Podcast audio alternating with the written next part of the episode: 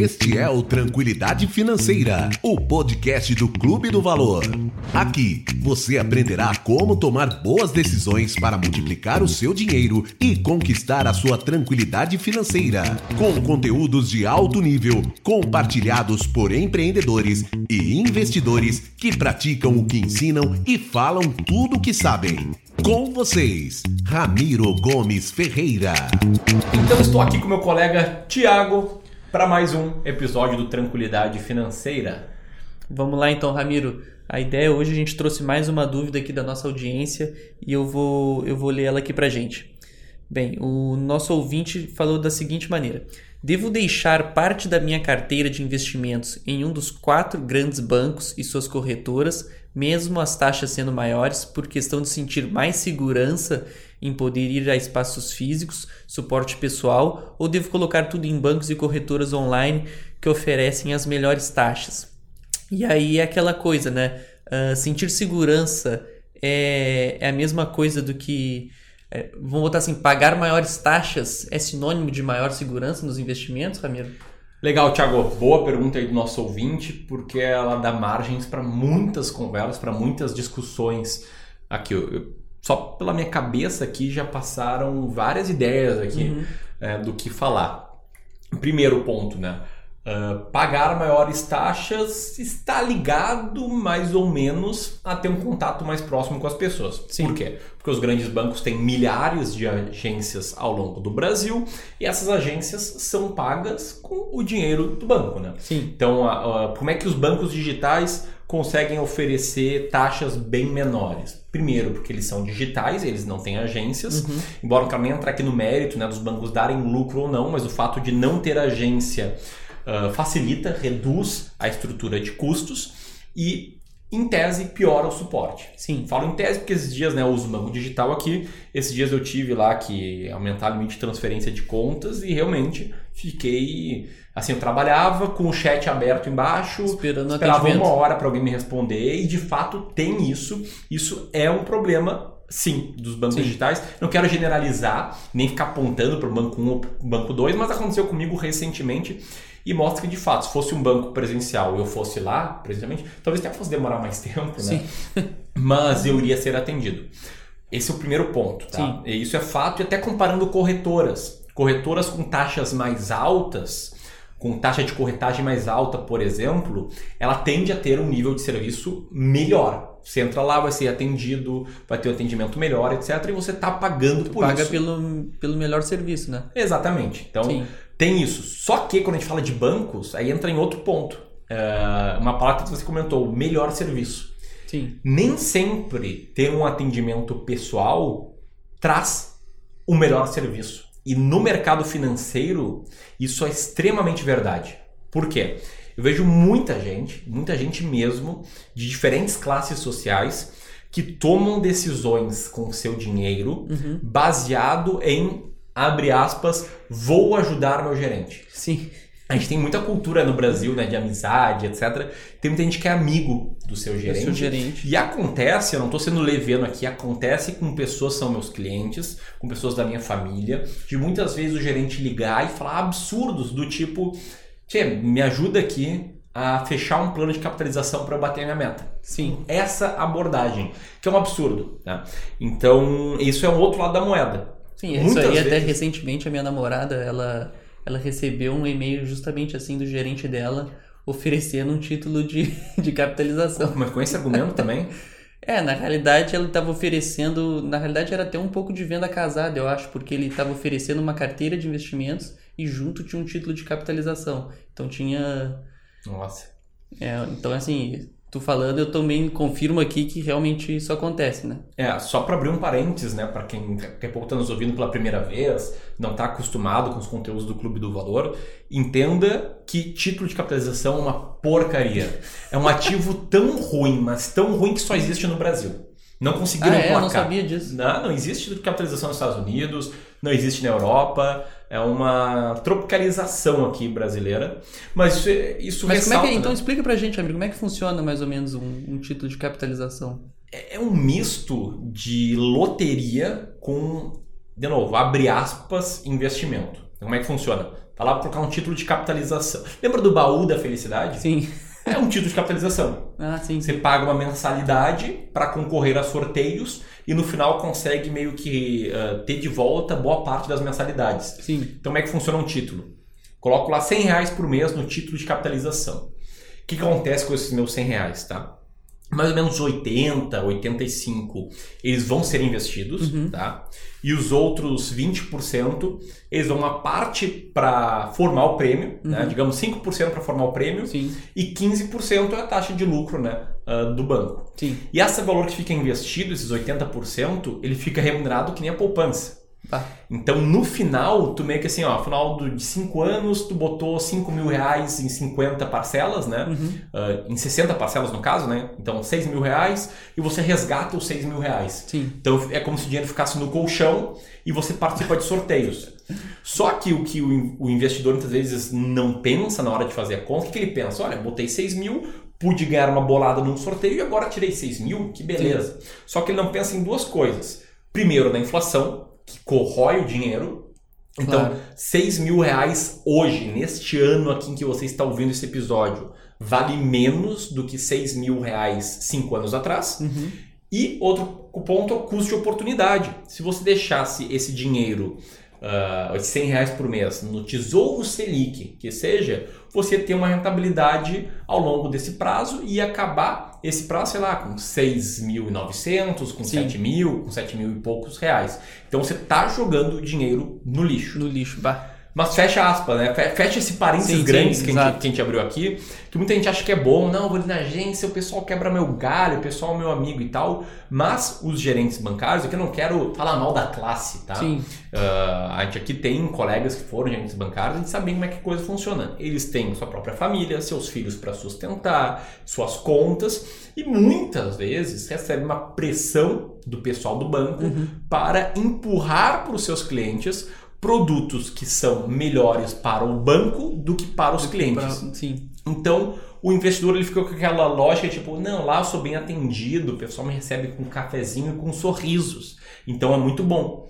Só que essas pessoas não percebem que você está deixando dinheiro na mesa por não tomar boas decisões de investimento. Entendi, Ramiro. Então, assim, ah, nessa dúvida que ele tem de ah, bancos, os grandes bancos, né, e os bancos, os bancos digitais, corretoras online, ah, qual que é a diferença, assim, quais são os riscos de, por exemplo, tu estar envolvido, tu, tu botar o teu dinheiro num banco digital? Porque a gente sabe que a gente está numa, tá numa leva agora que tem muita gente migrando para os bancos digitais, como tu mesmo, eu mesmo uso um banco digital, mas tem algum risco envolvido ou é só uma questão de, de atendimento, de diferença na forma de atendimento? Legal, ah, vamos lá. Começar com a diferença da forma de atendimento, né? Você vai dificilmente vai ter um atendimento pessoal Aham. de ir numa agência ou de fazer uma ligação.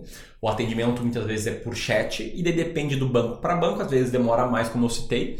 No caso do banco que eu uso, tá? Só para não esconder aqui em nome, eu não tô falando mal de forma alguma, mas é o Banco Inter. Eu, Então eu tive essa, também. esse incidente aí do chat.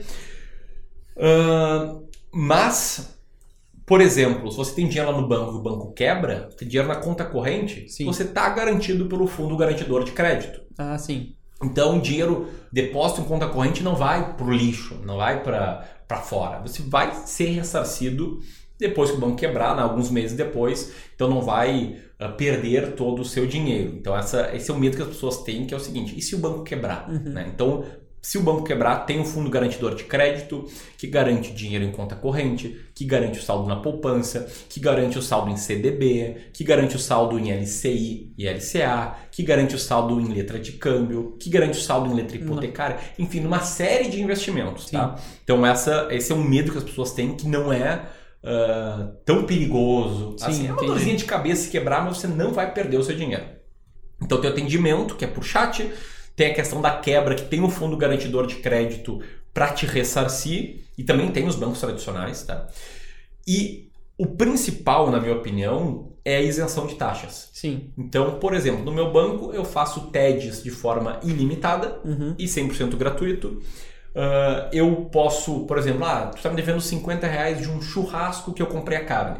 Posso emitir um boleto para você me pagar Uhum. e daí essa emissão de boleto é de graça também. E além disso, as possibilidades de investimentos elas são melhores para o cliente. Entendi. Os grandes bancos, se você é uma pessoa física que não tem nenhuma fortuna ali no banco, as principais opções que você vai ter de CDBs, de fundos de investimentos e de outros ativos são todas horríveis. Sim. Horríveis, tem coisas vergonhosas fundos DI, que são fundos super simples, às vezes com taxa de administração de 2% ao ano, de 3% ao ano, coisa assim, realmente umas feiuras assim Sim. em bancos tradicionais. E nos bancos digitais as opções são menos onerosas, Sim, entendi. são, mais vantajosas para o investidor. E aí você pode estar pensando, nos ouvindo, né? Bom, os caras não cobram tarifa para TED. Os caras não cobram boleto emitido. As opções de investimento são, têm taxas menores. Sim. Como é que esses caras ganham dinheiro? Sim. é E aí pergunta. entra numa das principais formas que o banco ganha dinheiro, que se chama float. O que que é o float? É o seguinte: você deixou lá mil reais ou na conta corrente, que é um erro, Sim. ou investido numa CDB do banco, tá? O que, que o banco faz? Ele tem os mil reais ali e ele pode pegar mais do que isso, pode pegar, acho que é 8 ou 10 vezes isso, 10 mil reais, e emprestar para quem está endividado. Sim. E eles cobram nesse empréstimo taxas de 2% ao mês, 5% ao mês, se é na- no cheque especial ou no rotativo do cartão de crédito, 7% ao mês, 15% ao mês. Então, eles te pagam 100% do CDI, que dá 0,5% ao mês, Sim. e ganham na outra ponta entre 2% ao mês e 20% ao mês. Sim. Claro que tem uma parte da outra ponta que não paga, que é inadimplência. Sim. Mas, na média, Na eles média- são remunerados a uma taxa muito maior do que a taxa que ele remunera o investidor. Sim. E entendi. é assim que o banco compõe né, as suas receitas. É tudo receita financeira de arbitragem de taxa de juros. Entendi, Ramiro. Uma coisa assim que até quando eu, quando eu fiz a escolha de ir para um banco digital, uma- essa parte, principalmente essa parte da TED, né, de tu não fazer o pagamento da TED. Ah, quando a gente vai investir, normalmente se tu tem uma corretora que não é a mesma do teu banco e tu vai fazer aportes, o fato de não ter esse, esse custo da TED já diminui o- o- as despesas do teu investimento, né? Então Perfeito. foi, foi, no meu caso, foi uma das, uma das escolhas para eu ir para o banco digital. Exatamente. Mas assim, Ramiro, só uma, uma coisa. Então, assim, para quem fica na dúvida se usa o, um, dos, um dos. Vamos botar os quatro grandes bancos e suas corretoras, ou tá num banco digital e tá numa corretora online. Com relação aos investimentos, o tipo de, de ativos que escolhem para compor a sua carteira. Tem diferença de risco por tu estar num banco grande ou tu tá numa corretora? Como é que funciona isso? Porque eu acho que isso, às vezes as pessoas confundem um pouco se o fato de tu estar investindo ah, via um banco grande, uma corretora grande, é, é, é menos arriscado do que uma outra com menores taxas. Então, beleza. Daí a gente quebra o risco de investimentos em, em dois grandes grupos, tá? Primeiro, investimentos em renda variável. Você Uhum. pode muito bem usar uma corretora de um banco grande para comprar ações por lá. Sim. Pode usar uma corretora de um banco digital para comprar ações pelo banco digital. O risco é o mesmo. Não muda absolutamente nada. O A risco está associado à ação, né? Exatamente. A partir do momento que você, investidor, comprou uma ação, primeiro, se o banco quebrar, o que acontece? O valor das, ações elas estão custodiadas na B3. Sim. Então não acontece nada, só transfere a custódia para outro lugar. Se você escolher uma ação ruim, a ação pode cair, independentemente através de qual, de qual corretora você investe nela. Sim. Então, para renda variável, não muda nada.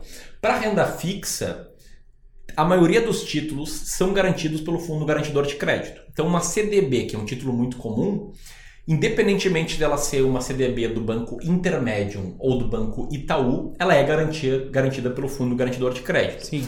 A grande diferença é que a chance de um Itaú quebrar é menor, É menor do que. porque está mais pulverizado, tem mais clientes, a margem de lucro é enorme, o lucro é bilionário, do que num banco menor. Mas se quebrar, tem o fundo garantidor de crédito, que é uma garantia até 250 mil reais Uhum. por CPF, que garante né, o ressarcimento do investidor. Então o risco de crédito ele é muito baixo nas duas opções. As duas opções, tá. E, o, e o resto, Thiago, são os fundos de investimentos. Uhum. Então, os fundos DI, por exemplo, são fundos de renda fixa, cuja carteira tem que estar 80% ou mais atreladas ao fator de risco ah, da taxa de juros. Taxa Selic ou CDI é meio que dois sinônimos para a mesma coisa, Tá. dois nomes para a mesma coisa. né? São coisas diferentes, mas a rentabilidade é a mesma. Entendi. Um fundo DI, ele vai render na média, tá? Uh, o, o quanto a carteira dele render, menos a taxa. Sim. Hoje, enquanto a gente grava esse vídeo, a taxa de juros está em 6% ao ano, tá? E talvez quando você ouve, falei gravar vídeo, né? Tô falando gravar esse áudio, esse podcast. Enquanto você ouve, pode estar mais ou pode estar menos do que isso. Mas digamos que seja 10% ao ano, para facilitar as contas aqui. Se investir uma taxa de 10% ao ano, a carteira do fundo rendeu 10% ao ano e o fundo cobra 0,4% ao ano, Tá, na média você vai ter uma rentabilidade de 9,6%. tá. Perfeito? Beleza. Se o mesmo fundo investir numa carteira que também rende 10% ao ano e a taxa de administração do fundo for de 2% ao ano, você vai ter na média um retorno de 8% ao ano. Sim. Então, você vai estar rendendo muito menos no segundo caso. E onde eu quero chegar com isso? Em bancos digitais, os fundos à disposição do investidor, eles costumam ter uma taxa de administração menor. Menor. Que como é que os bancos grandes fazem? Se você vai investir 100, 200 reais, eles te põem num fundo com uma taxa muito alta.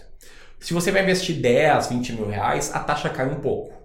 Se você vai investir 100 mil reais, ela cai mais um pouco, até o passo que você vai investir mais de um milhão de reais, a taxa é baixa. É bem baixo. Para os bancos digitais, a primeira opção já é de taxa baixa, em via de regra. Então você também consegue melhores opções.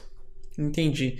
Então, eu acho que é isso, Ramiro. Não tem. Pila- é, A gente abordou bem, vamos botar assim, os, os principais pilares de quem fica nessa dúvida, né? Sobre grandes bancos ou bancos online e corretoras. Eu acho que a gente mapeou bastante tanto a parte de risco, atendimento e, e investimentos no geral. Perfeito. Maravilha, então. Acho que é isso, né? Você está nos assistindo até agora?